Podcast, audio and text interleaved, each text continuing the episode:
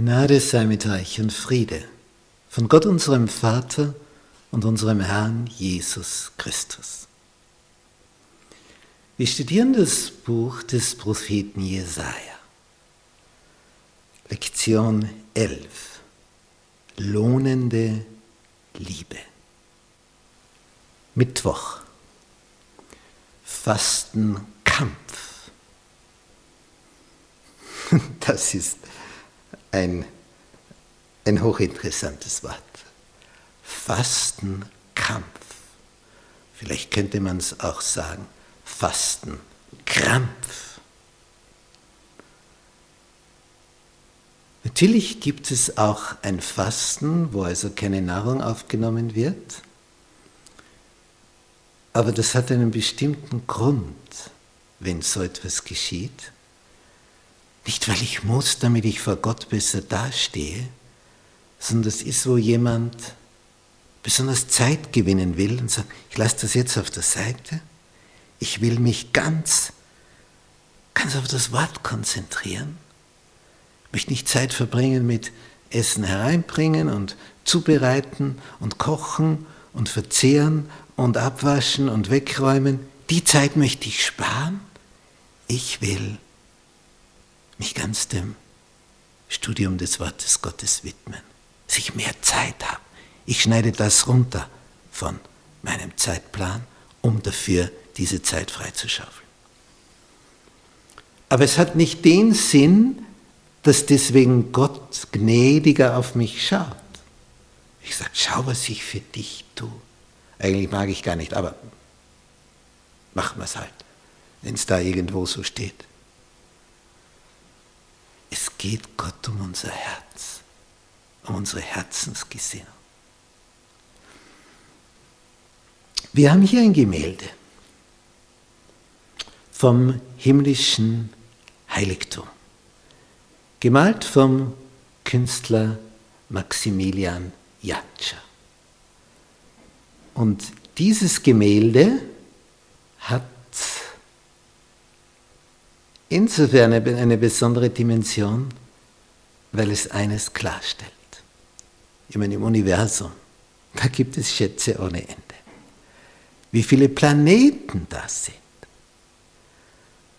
Wie viele Galaxien. Was da an, an Masse vorhanden ist, unvorstellbar. Allein nur auf unserem Planeten. Nicht alles Gold dieser Erde, das ist ein Planet. Und im himmlischen Heiligtum, da ist jetzt die Schaltzentrale, da ist die Zentrale der Macht, wo alle Fäden vom Universum zusammenlaufen.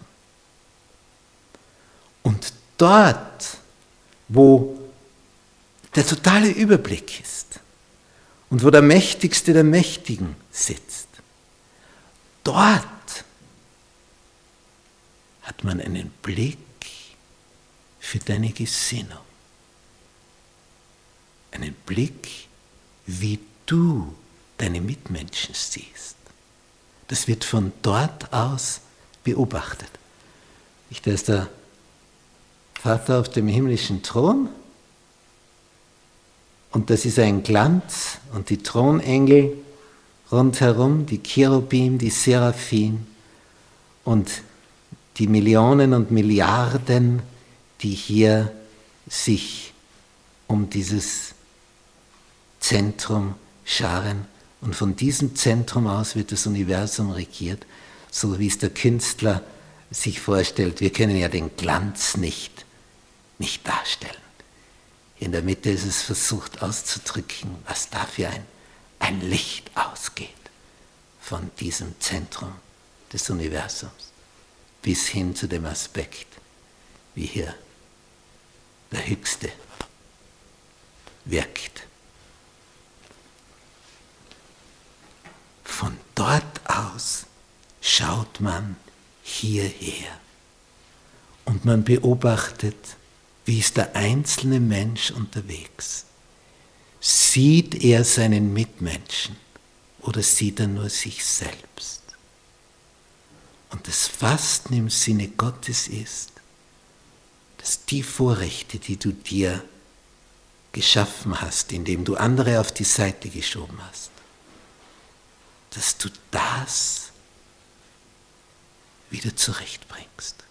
Lass los, die du mit Unrecht gebunden hast, die jetzt nicht auskönnen.